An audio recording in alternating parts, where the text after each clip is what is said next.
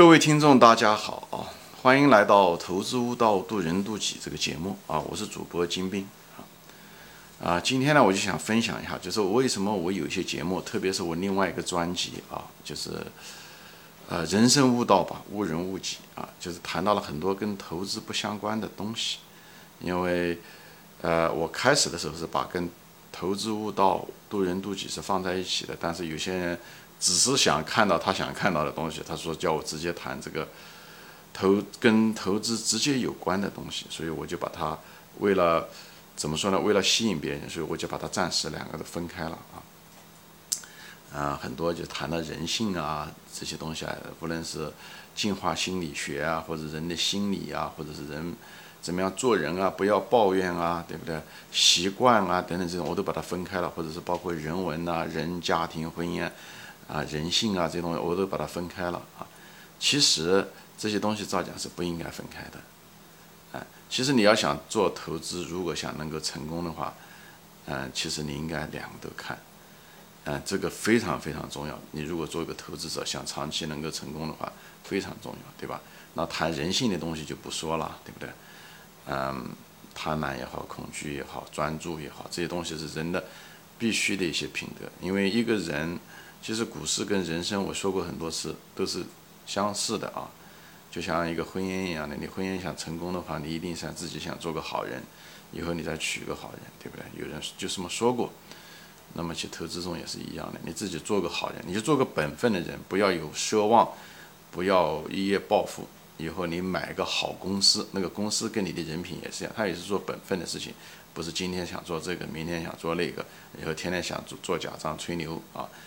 所以呢，就这样的。其实，那么怎么样的做一个好人啊？很多人认为他自己好，他实际上是个自大。那么，什么样是好人？我其实在这个人生悟道中，其实大量的就谈到了这些东西啊。呃，那么这样子的话，你可以成为一个好人，因为你投资想成功，你首先要得成为一个好人。这也就是为什么价值投资者基本上除了那些个别天才之外啊，大多数投资者都是慢慢走出来的，像你我一样的普通人都是自我走出来的。你走出来的时候就是一个修行的过程。你要成为一个好人，那么我前面讲了，投资成功的一个关键是你是成为好人。以后你找一个好人，就跟婚姻一样，就找个好公司，你就会成功。找个好公司只是一个认知上的，你选股也好，财务分析也好，行业分析也好，这方面。但是找到好公司，你如果不是个好人，那个公司拿你是拿不住的，因为你没有那种耐心，你没有那种本分的思想，你容易奢望，期望值过高。你都会有问题，所以呢，我在这些大量的节目中都在说，怎么样的成为一个好人。如果你不是个好人或者不完美，我们大多数人都不完美，啊，生来就不完美。这也就是为什么我们到这世界上来修行的原因，来提高的原因。所以，股市就是个非常好的一个地方。所以我就建议你，如果还没有看，你只是只是看投资本身这些东西的时候，我建议你看看这方面，因为你只是如果懂这些投资这些东西，你是赚不了钱的。你会选股，你还是守不住股票。啊我讲了，投资中百分之七十都是人性，你只有一个好的一个人性，这跟道德没有任何关系啊，道德只是一个表象，任何一个道德的背后都是一个很强烈的一个经济原因。我讲过，你不要撒谎，为什么不要撒谎，并不是说撒谎不好，最主要撒谎对你不好啊，你的信用、你的责任感全部丧失了啊，最后倒霉的是你。为什么不要抱怨，也是这样的，抱怨为什么对你伤害是最大的啊，对别人没有什么伤害啊。就是一样的，不要找借口也是一样的，哎，都是在逃避责任，最后害的是你啊！所以这就是为什么我就是想分享这个，你最后成为一个好人，你成为一个好人，那么这个东西是最难的。你改变了你自己的时候，其实选股啊、财务分析啊这些东西都不难，这些都是术，这都是可以学来的。你你只要啊，初中毕业生，甚至是小学毕业生，你都可以慢慢的就会学会，很多都是常识啊。很多选股真的没有那么难，都是常识，就像林园先生一样的说的一样，都是常识啊。所以呢，就是我在这地方就是回到我的原来的话题，这就是为什么我谈了很多看似跟投资不相关的东西，其实那个才是最重要的。你看到的平时说的这些投资啊、财务分析也好、选股也好、行业分析也好，其实在投资中都是雕虫小技。我个人认为啊，你最主要的要改解决的一个问题是你自己啊，人性。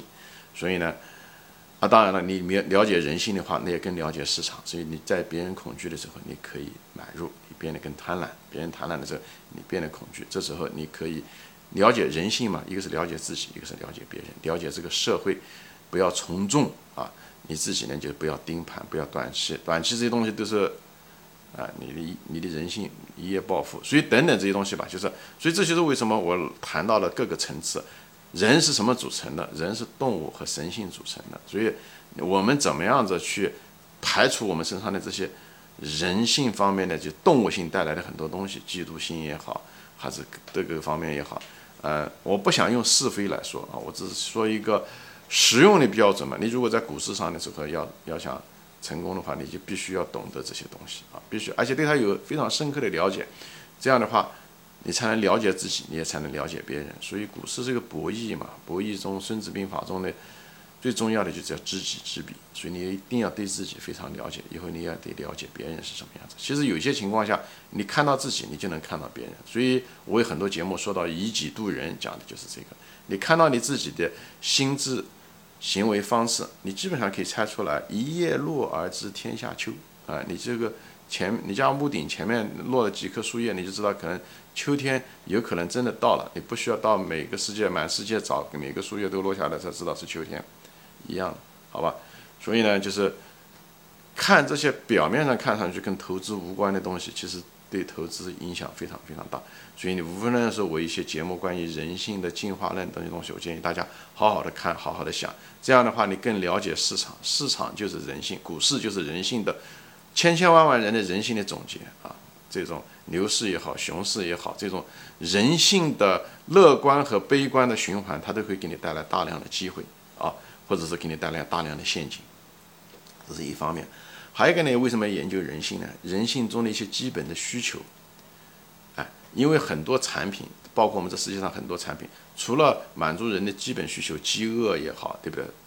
别的东西大多数的都是在服务着人性。说白了，企业生产东西，包括这些社交，腾腾讯啊这些东西啊，都是在呃满足，包括苹果啊，别满足很多人人性的基本的需求。孤独感，人们玩手机大多数情况下是孤独啊，喜欢这样子。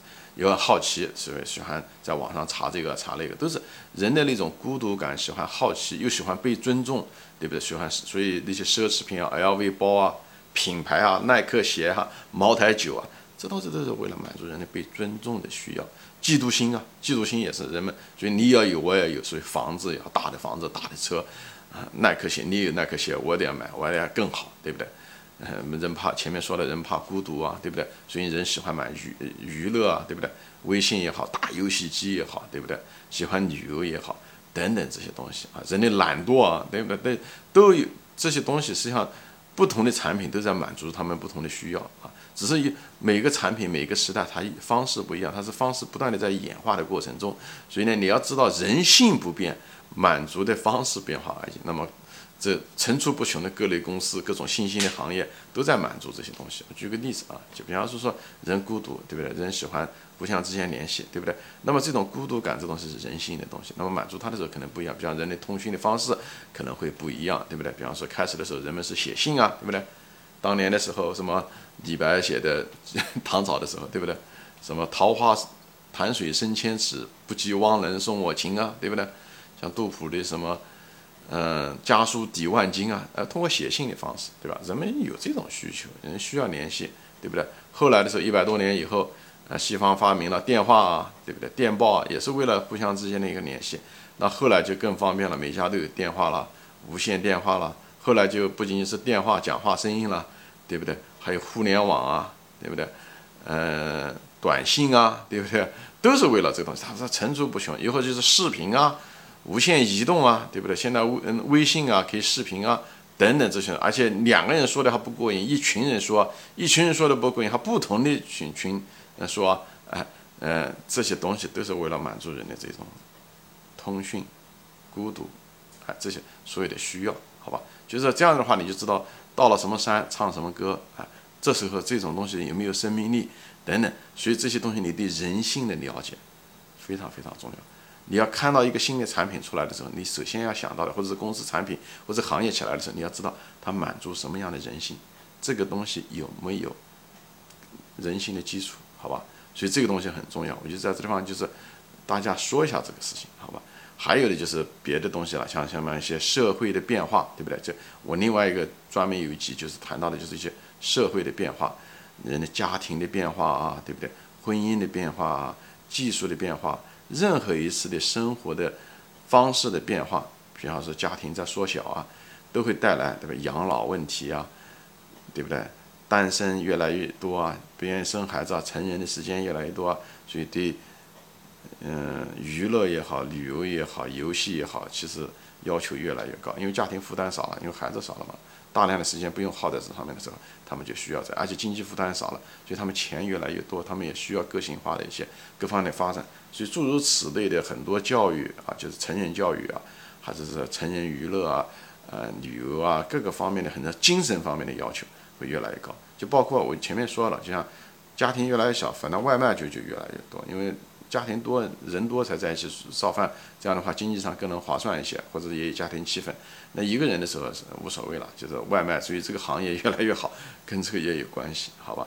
就是生活方式的变化带来的催生的各种各样的行业和产业，老的行业会死去，老的公司会死去，不管它龙头多大也不行。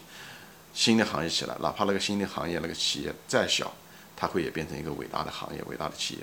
二十年前的互联网，对吧？什么都不是，那么现在已经发展成这样这样子。二十五年前的互联网，啊，现在已经改变了整个的人类的生活，甚至是商业的方式，很多行业都是对它冲击都非常非常大啊。所以无论是这金融也好，零售也好，对不对？服务也好，很多行业都是发生了翻天覆地的。就是那种小小的互联网，那是当时几个几个工程师做出来的东西，只要有生命力，它一定会发展的很大。啊，不要看它小，就像一个婴儿一样的，婴儿有一天终会，他们那一代人三十年以后，一定会统治这个世界，他们那一代人，所以不要被眼下的东西迷惑住啊。所以小，它只要有生命力，它一定变得很大；大，它失去了生命力，它一定会衰败下去。就像当年的四川长虹一样，电视机那时候是如日中天，现在人们仍然用电视机。可是四川长虹已经不在了。关于这个原因，我就不说了啊。所以就是你要看这个社会的变迁带来生活方式的变化，人的生活方式的变化，呃，经济的背景等等这些东西都会涉及到行业，行业会涉及到企业，企业会涉及到利润，利润涉及到你的估值，估值涉及到你的股价，这整个逻辑链就是这样的，好吧？